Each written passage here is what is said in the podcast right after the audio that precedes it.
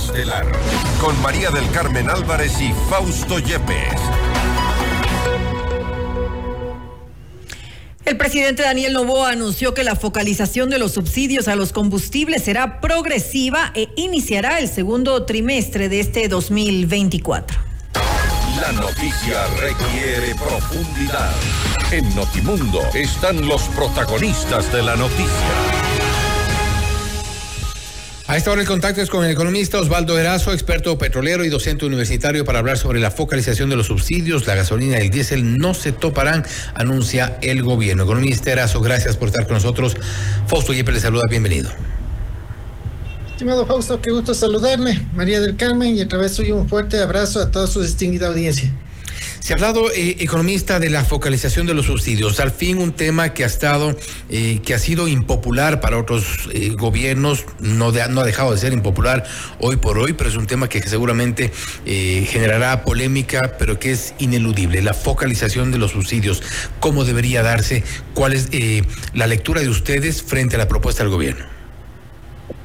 Bueno, primero no olvidemos de que no es el primer intento de de focalización de los subsidios, ¿no es cierto?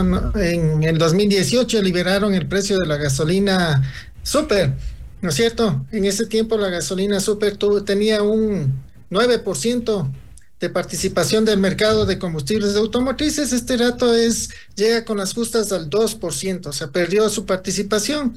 Se está consumiendo un combustible que, que está más subsidiado, se está consumiendo un combustible que, paga menos IVA y que es menos amigable con el ambiente, cierto? Desde ahí empezaron mal con la focalización. En 2019, no, no olvidemos de que eliminan el gobierno de, de, Moreno de golpe los subsidios cuando se le había recomendado de que lo haga de manera progresiva. Pero bueno, en el 2020 aplican ese sistema de bandas que después fue eliminado por el gobierno, el gobierno de, de Lazo. Cuando se, se, habla de subsidios hay que tener en cuenta de que los subsidios no son ni buenos ni malos, sino que depende cómo se los aplique y a quién se los aplique. Los subsidios en concepto tienen que ser temporales y focalizados y aquí ha sido para toda la vida durante eh, y para todo el mundo, ¿no es cierto? Y hay tres combustibles que son los principales que, que son los que se debería poner atención, ¿no es cierto? Siempre cuando se habla de subsidios porque los subsidios es un tema de constante actualidad y siempre es la oportunidad para eh, poder tomar una decisión. Una, eh, ¿Por qué lo digo eso? Porque si los precios del petróleo están altos, el subsidio es mayor, entonces es un momento de tomar una decisión. O si los precios del petróleo están bajos, el subsidio es bajo y también es el momento de tomar una decisión. O sea, siempre hay la posibilidad de que se tome una decisión en lo que se refiere a los subsidios. Y yo decía hace un ratito, hay tres productos, los tres productos o los tres combustibles principales que están subsidiados en el Ecuador. Es el diésel premium. En el 2023, el, subsidio para el diésel, diésel 2 y diésel premium, ascendió a 1.630 millones de dólares. 1.630 millones de dólares, solo lo que es el diésel. Es el subsidio mayor que, que tienen en combustibles. De, ahí vienen las gasolinas, que asciende a 700 millones de subsidio en gasolinas. Y también viene también lo que se refiere al gas, que, son, que es como 750 millones de dólares en subsidios.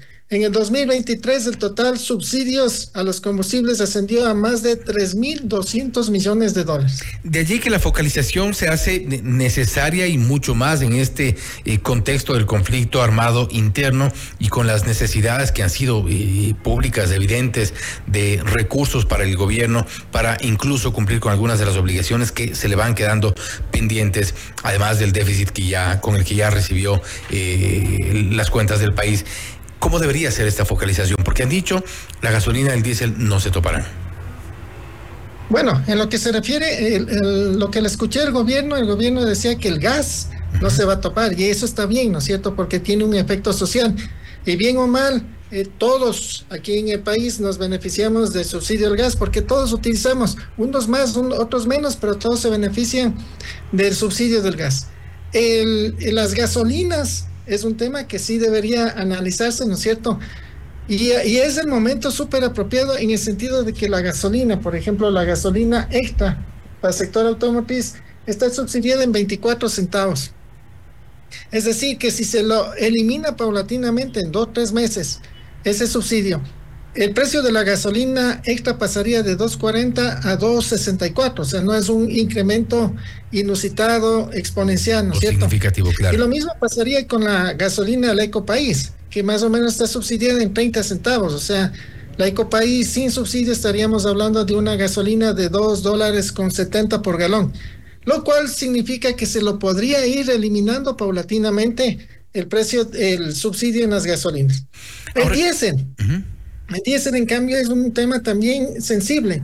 El diésel sí debería ser focalizado. Eh, en las declaraciones del gobierno, el presidente decía, el diésel no lo voy a topar, pero decía, vamos a focalizar los subsidios en la industria. ¿Y la industria qué es lo que utiliza? La industria utiliza diésel, o sea, eh, como que sí hay la posibilidad de que sí se lo tope al, al diésel y que se lo debería eh, focalizarlo. ¿Cómo? ¿Cómo focalizarlo? Bueno, aquí el gobierno tiene que definir primero a quién, ¿no es cierto? Y de ahí definir el cómo. Y el cómo creemos que lo más sencillo es a través de una tarjeta de débito, ¿no es cierto? Identifica a tal persona, se le da 40 dólares de subsidio con una tarjeta, con una tarjeta magnética recargable mensual. Y con ese, esa tarjeta compra el combustible en el volumen asignado. Y la diferencia ya, ya paga un precio ya sin subsidio. Pero hay que tener en cuenta también que una cosa es precio sin subsidio, ¿no es cierto? Este rato yo hablaba de la gasolina que más o menos estaría en 2.65. Pero la gasolina, por ejemplo, en el Perú está en 5 dólares, ¿no es cierto? O sea, una cosa es precio sin subsidio y otra cosa son precios son precios internacionales que eso también se, se debe se debe aclarar.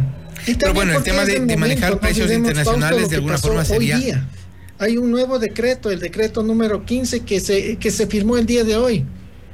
Y ese decreto señala de que las gasolineras tendrán que vender al transporte pesado internacional, al transporte pesado con placas internacionales a precio nacional. Eso quiere decir que ahora todo lo que es transporte internacional que pasa por el Ecuador recibirá un subsidio que debería ser exclusivo para los ecuatorianos. Se les tendrá que vender a precio, sin subsidio, al transporte internacional. Y ese es uno de los riesgos quizá de este sistema de focalización porque podría generar ciertas inconsistencias, incluso ciertas incoherencias en cuanto a, su aplicación. En el sector industrial ya se ha visto cuáles son las complicaciones. Muchos de los otros sectores, por ejemplo el sector camaronero en su momento, se, eh, se ha mostrado también preocupado por, por estas diferencias en los que ciertos sectores reclaman más, otros sectores reclaman que por qué no a ellos, esto genera, va a generar un problema.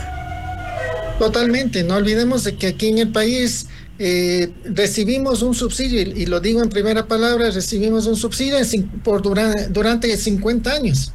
Y obviamente eh, yo también, todo el mundo va a querer tener una parte del, subsidio. Todos recibimos el subsidio a través de las gasolinas, a través del precio del gas, ¿no es cierto? Entonces, el rato que se quiere identificar quién es el beneficiario, va a haber mucho problema. Hay una, hay, se perdió la oportunidad histórica en el gobierno de Lazo. No olvidemos de que los sectores populares le exigían al gobierno de que focalice los subsidios a los combustibles y no lo hizo. ¿No es cierto? O sea, se perdió una oportunidad histórica. Pero en todo caso, este momento el gobierno está necesitando de recursos. Tenemos que vender a precio nacional al transporte internacional que viene y utiliza nuestras bonitas carreteras y encima más tenemos que darles el combustible subsidiado. A este paso vamos a tener que pagarles también el peaje. Pero se debe tomar una decisión, porque lo que es la, los subsidios a los combustibles generan muchas distorsiones. Distorsiones no solo lo que es el contrabando de fronteras hacia afuera, sino también fronteras hacia adentro. ¿Por qué? Porque hay un mismo combustible, por ejemplo, el diésel, que para el sector industrial no tiene subsidio, el diésel para el sector automotriz tiene un volumen de subsidio, y ese mismo diésel para el sector eléctrico tiene mayor subsidio que el sector automotriz. Entonces, mientras exista esas diferencias de precios, puede darse la posibilidad de que exista un mal uso de los combustibles. Y ahí está el reclamo de varios sectores precisamente por esta diferenciación que se ha hecho eh, históricamente y, y, muy seguramente tendrán que sentarse a la mesa. Lo importante es que el tema esté ya en debate que se tomen decisiones sobre la focalización, un tema que ha sido postergado por tantos años en cuanto a la gasolina, por ejemplo, y también el resto de los combustibles. Veamos qué es lo que ocurre ya cuando las propuestas estén sobre la mesa. Economista Erazo, nuevamente le agradecemos por haber estado con nosotros. Muchas gracias por la invitación. Gracias también el economista Osvaldo Erazo, experto petrolero y docente universitario, hablando sobre la focalización de los subsidios a la gasolina, el diésel, que según se ha dicho no se toparán. No obstante, dice o advierte ciertos el riesgo de que de la aplicación de subsidios para ciertos sectores industriales. En unos casos con mayor eh, necesidad que otros, pero esto seguramente será parte del debate. Esto es Notimundo Estelar, siempre bien informados. Usted está escuchando Notimundo.